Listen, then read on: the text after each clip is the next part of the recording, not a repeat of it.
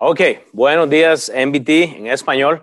Uh, primeramente voy a darles una bienvenida a todos los de la clase, ¿verdad? En español y sé que por ahí va a haber gente escuchando, entonces ojalá que tengan una bienvenida, un buen día de resurrección, ¿verdad? Ojalá que podamos tener un buen tiempo. Y primero voy a hacer un saludo a mis dos hijas uh, que están en la casita con mi esposa, uh, a Beira y a Cecil. Hola, es, espero que están bien. Yo sé que ellas querían que les diera un saludo. Beira, Cecil, las amo, sé que quieren estar en la iglesia, pero ya pronto. Ok, con esto en mente, hemos visto desde la creación a Cristo cómo, cómo Dios se va moviendo y vimos algunos ejemplos, obviamente, no he podido llegar a todas las áreas que quisiera por tiempo, obviamente quiero mantener esto en un tiempo corto, pero lo que quiero que usted esté pensando esta mañana es esto. Cristo resucitó, Jesucristo, Jesús y su testimonio de obediencia. Yo quiero que usted me siga entonces. Y yo podría comenzar hablando tal vez de la resurrección de Cristo. Y bueno, eso sería bueno. Pero para mí sería como darte una historia a medias. Entonces quiero ir un poco atrás. Estamos pasando hoy pruebas tal vez abruptas, ¿ok?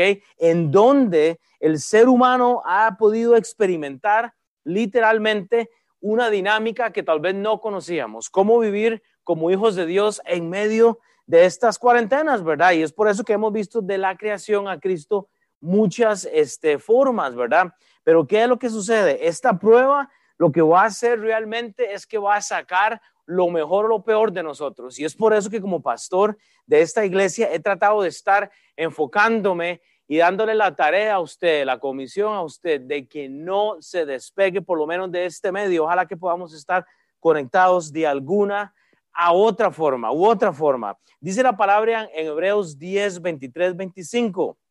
Mantengámonos firmes sin fluctuar. La profesión de nuestra esperanza, porque fiel es el que prometió. Y considerémonos unos a otros, oiga, para eh, estimularnos al amor y las buenas obras, no dejando de congregarnos. He repetido este pasaje. No dejando de congregarnos como algunos tienen por costumbre, sino exhortándonos tanto más cuanto veis que el, aquel día se acerca, gente, el día se acerca, estamos celebrando esto y a veces no sabemos el por qué, o sea, estamos llenos de religiones, de, cosas culturales que no nos acercan realmente a la verdad de la palabra de Dios. Cuando no estimamos la importancia de la asamblea, nos exponemos literalmente a actuar como el mundo. No vemos el mundo como pensando en lo que vamos a obtener más allá en el futuro, con nuestro Señor Jesucristo. Si no nos enfocamos en lo que vemos acá, es por eso que la cuarentena nos afecta. Entonces, con esto en mente, ore conmigo esta mañana. Humillémonos nuestro corazón, que, que Dios nos dé paz para recibir este mensaje. Y lo más importante, mire, si usted está ahí con su teléfono, con su computadora, no sé, comparta esto, compártale esto a alguien que va a verse beneficiado. Es el Evangelio, lo que vamos a compartir, un poco de historia de atrás adelante. Pero hermanos, yo quiero que usted sea una bendición para otra persona. No hay iglesias congregándose. Bueno, esta puede ser una buena oportunidad. Padre, gracias por tu Hijo, Señor. Gracias porque tú enviaste a tu Hijo a pagar por nuestra culpa, Padre. La culpa que merecíamos, Padre, Él la pagó en una cruz hace dos mil años. Literalmente fuimos transportados dos mil años atrás para estar con Cristo, Padre. Pero al igual como Él fue levantado, resucitó, Padre, nosotros hemos sido resucitados con Cristo en su muerte. Ayúdanos, Señor, a ser un ejemplo, un testimonio, Padre, y que nuestra fe, Señor, no se quede en fe, sino se quede en obras, en trabajo, Señor, que podemos ser una bendición al mundo. Amén.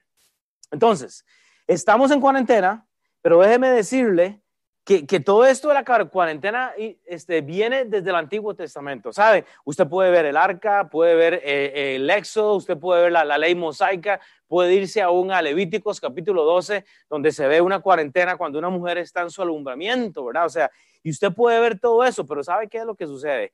El mundo literalmente hoy está practicando una cuarentena.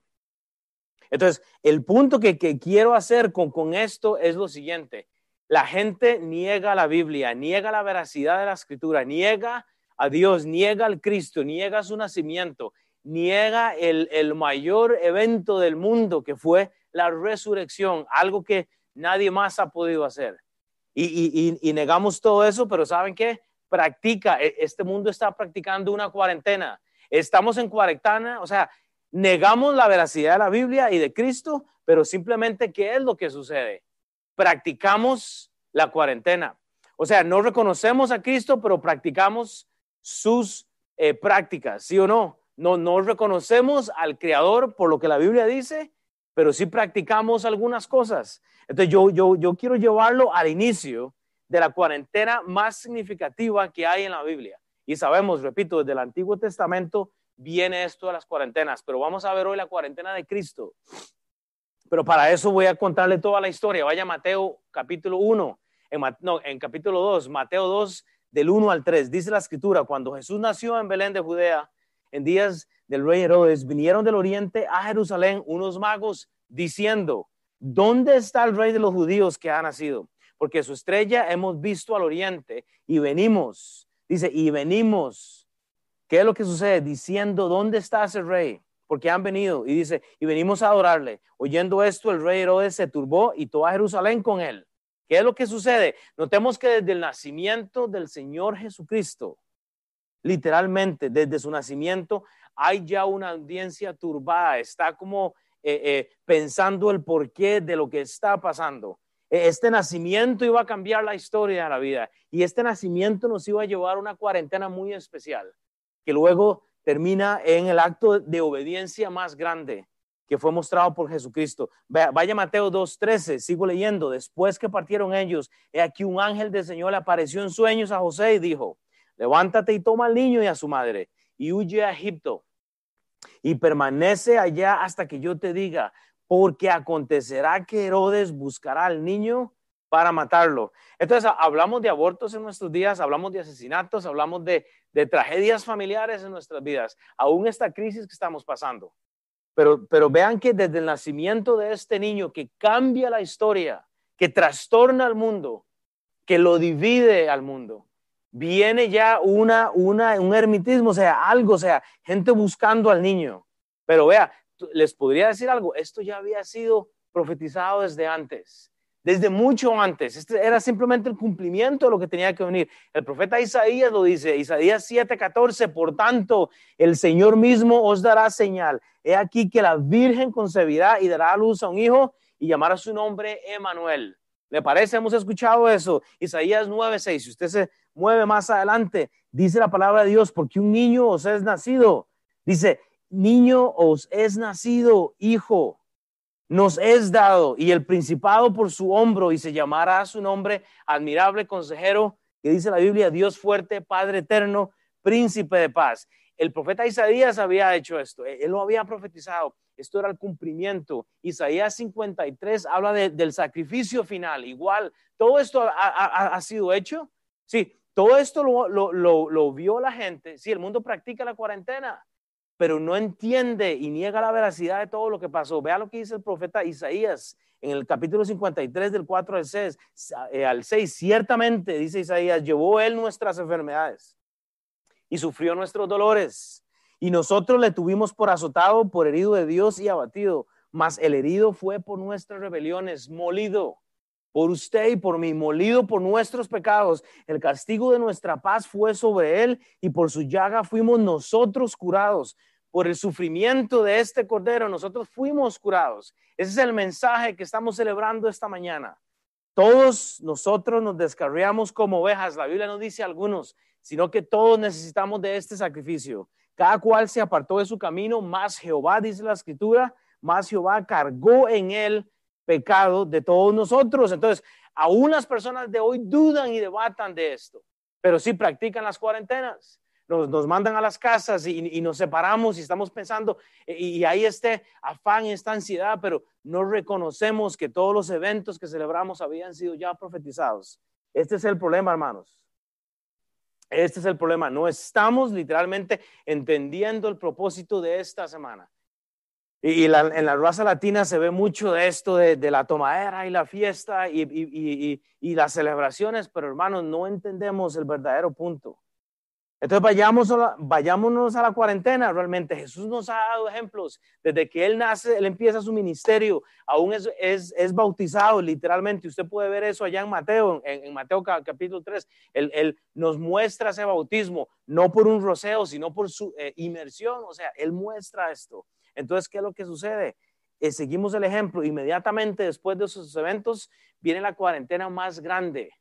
Y, un evento que, que mucho habla.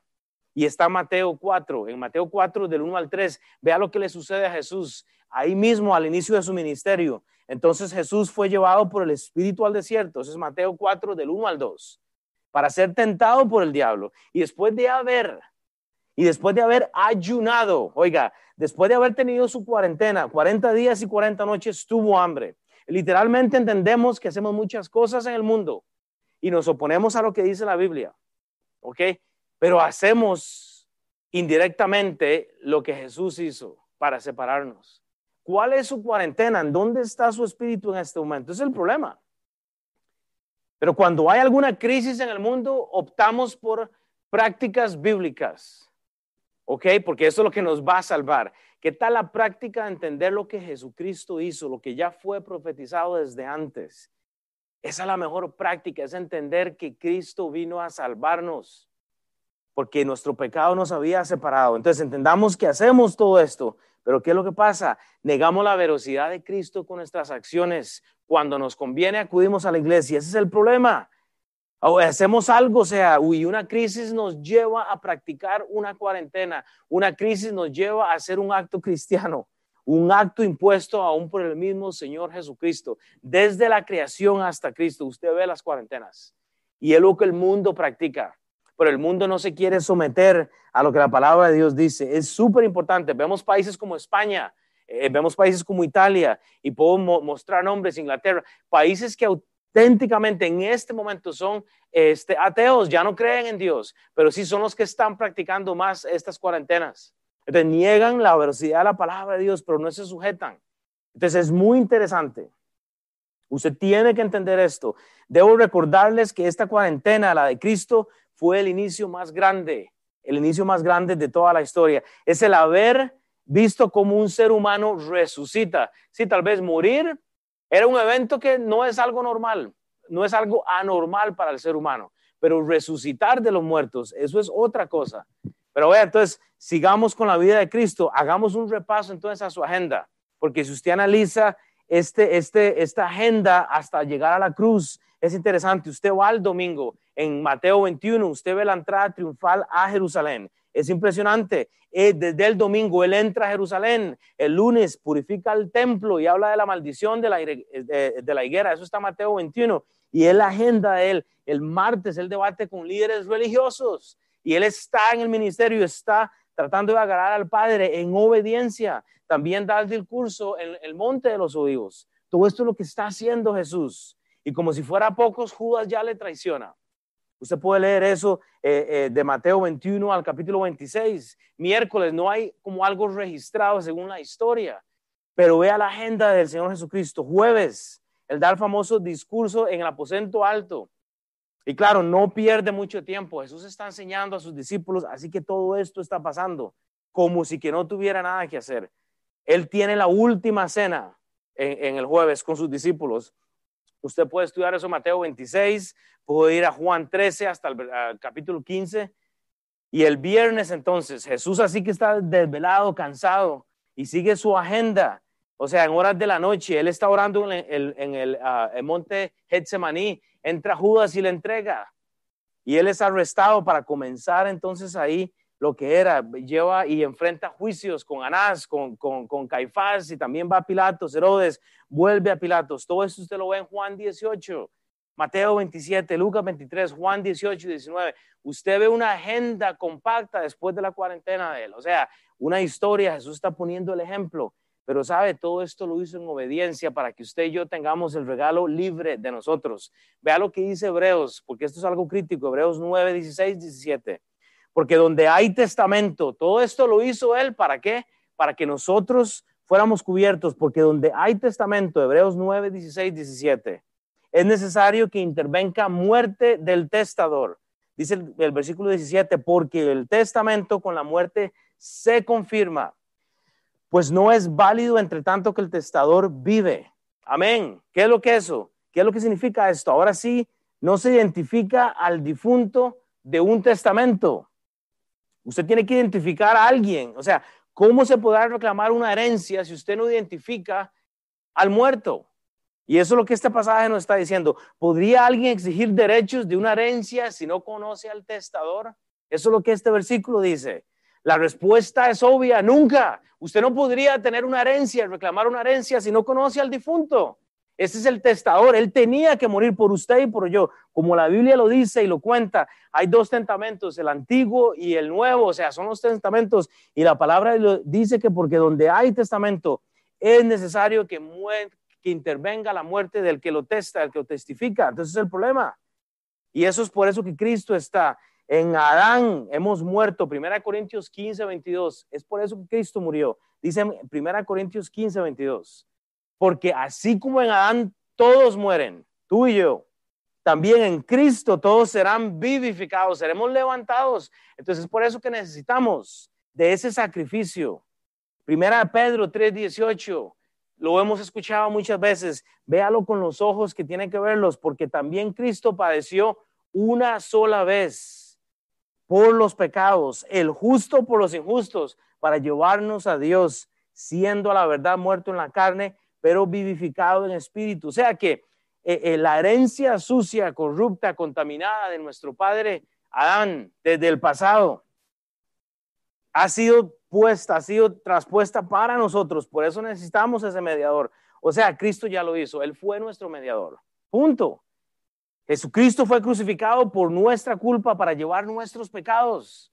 Pero vea, volvamos a la historia. Entonces, Mateo 15, del 21 al 28, dice la escritura entonces, y obligaron a uno que pasaba, Simón de Sirene, padre de Alejandro y de Rufo, que venía del campo y que llevase la, que llevase la cruz, versículo 22, y le llevaron a un lugar llamado Gólgota, que traducido es lugar de calavera. Hemos escuchado de esto, véalo con ojos diferentes, y le dieron a beber vino mezclado con mirra, mas él no lo tomó. Cuando lo hubieron crucificado, repartieron entre sí sus vestidos, echando suerte sobre ellos para ver qué se llevaría cada uno, a ver qué se llevarían todos. E, era la hora tercera cuando le crucificaron. Y el título en su causa era el rey de los judíos. Crucificaron también con él dos ladrones, uno a su derecha y otro a su izquierda. Y se cumplió la escritura que dice, y fue contado con los inicuos. Entonces eso es Marcos 15, 21, 28, disculpa. O sea que Cristo no murió para que yo siga confesando mis faltas a hombres. Cristo murió para liberarme, para que no haya mediador. No tengo que, confesarme, no, no tengo que ir a alguien. Cristo lo hizo por mí, por usted. Entonces, eso es, lo, es el mensaje de hoy. Tal vez pienso que, que soy una buena persona, tal vez siento que mi buen trabajo, mis ofrendas me van a salvar. No, fue el sacrificio de hace dos mil años, que literalmente fuimos llevados dos mil años atrás a ser colgados. Y repito, cuando Cristo resucita, resucitamos con Él. Es el mensaje que predicamos. No hay nadie justo. Es que no hay nadie. Todos hemos fallado. Romanos 3:10 dice como está escrito, no hay justo ni aún uno. Es por eso que todos necesitamos de un Salvador. Romanos 3:23 lo dice muy claro. Dice la palabra de Dios, por cuanto todos pecaron y están destituidos de la gloria de Dios, hemos sido separados. Repito, el pecado del Antiguo Testamento, el, pecado inicial de Adán, ha sido pasado a, a nosotros, ha sido nuestra herencia. Es por eso que el testador nuevo, Jesucristo, muere para que nosotros obtengamos e, esta gracia. Él dice Romanos 6, 23, porque habla de la consecuencia, porque la paga del pecado es muerte, mas la dádiva de Dios es vida eterna en Cristo, Señor nuestro. Y por esta separación, por este pecado, es que nosotros tenemos que dar cuentas. Hebreos 9, 27, Hebreos 9, 27, dice la escritura, y de la manera que está establecido para los hombres que mueran una sola vez y después de esto el juicio. Podríamos hablar de esto todo el día, pero entienda que el problema es que todos hemos ofendido a Dios. Necesitamos arrepentirnos de lo que hemos hecho y poner nuestra fe en Cristo Jesús. Es por eso que celebramos esta semana. No es acerca de las fiestas. Y esta cuarentena ha probado realmente mucho de lo que somos, de, de lo que creemos, en dónde estamos como cristianos, a dónde está nuestra fe puesta. ¿Por qué celebramos esto? Y sigo con la historia. Porque yo, yo digo una cosa, Cristo no quería pasar esto. Eh, Cristo hizo una jornada, vivimos su agenda muy rápidamente, pero la jornada de Cristo fue en obediencia únicamente. Él no quería pasar esto. Y me, me acuerdo de Lucas 22, vaya al versículo 40 al 42, cuando llegó a aquel lugar, ahí está Jesús, les dijo, orad para que no entréis en tentación. Interesante, orad. Y él se apartó de ellos a distancia como de tiro, de un tiro de piedra. Y puesto de rodillas, oró. ¿Quién? Jesús.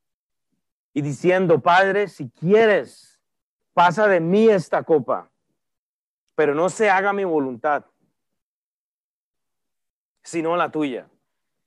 La obediencia él, él no la quería pasar. ¿Ok? Entienda esto. Esta copa, o sea, ese sacrificio, él no quería tomar de esta copa. Pero Jesús deseaba Tal vez que esto no sucediera, pero él quería agradar a su padre en obediencia para que tú y yo tengamos el regalo. Y eso es lo que compartimos con las personas, hermano. La gracia debía de ser heredada, debió ser dada a nosotros por medio del intercesor, por medio del mediador de mediadores, el Señor Jesucristo.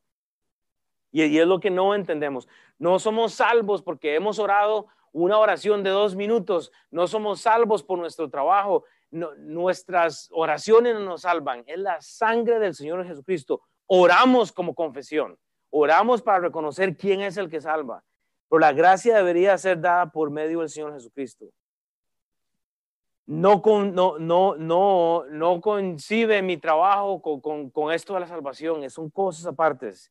Es pura gracia. Efesios 2, 2, Efesios 2, del capítulo 8 al 10 dice, porque por gracia sois salvos por medio de la fe. Y esto no de vosotros, pues es don de Dios, no por obras, para que nadie se gloríe, porque somos hechura suya, creados en Cristo Jesús para buenas obras, las cuales Dios preparó de antemano para que anduviésemos en ellas. La ira de Dios estaba en contra del mundo hasta que su Hijo apareció.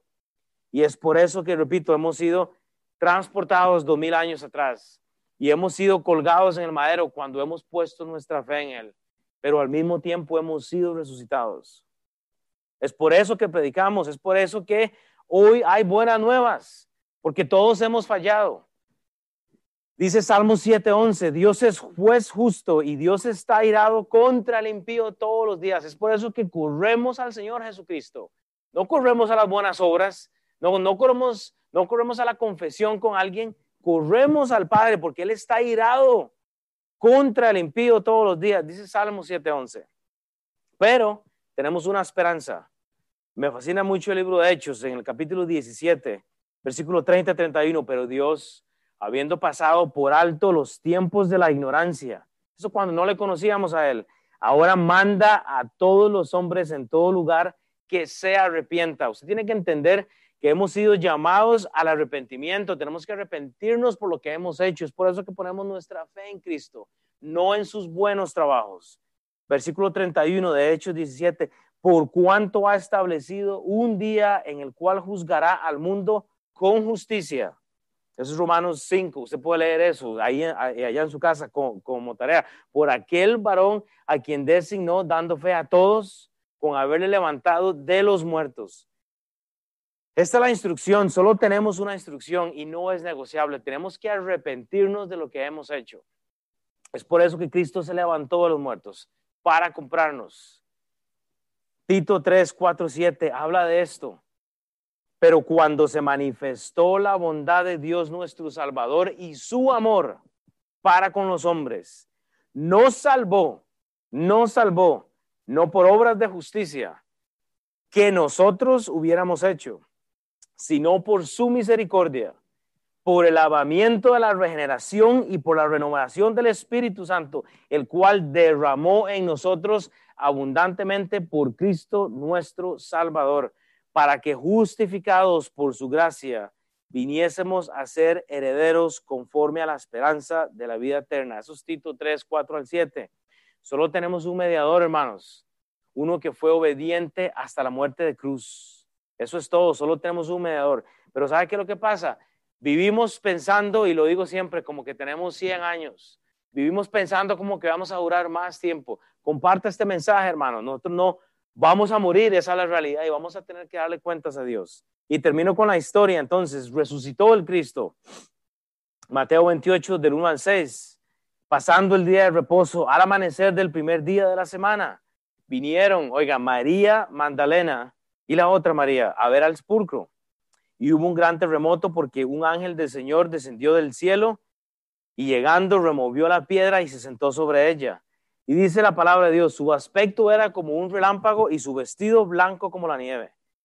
Y de miedo de los guardas temblaron y se quedaron como muertos. Mas el ángel respondiendo dijo a las mujeres, no temáis, no temáis vosotros, porque yo sé que buscáis a Jesús, el que fue crucificado.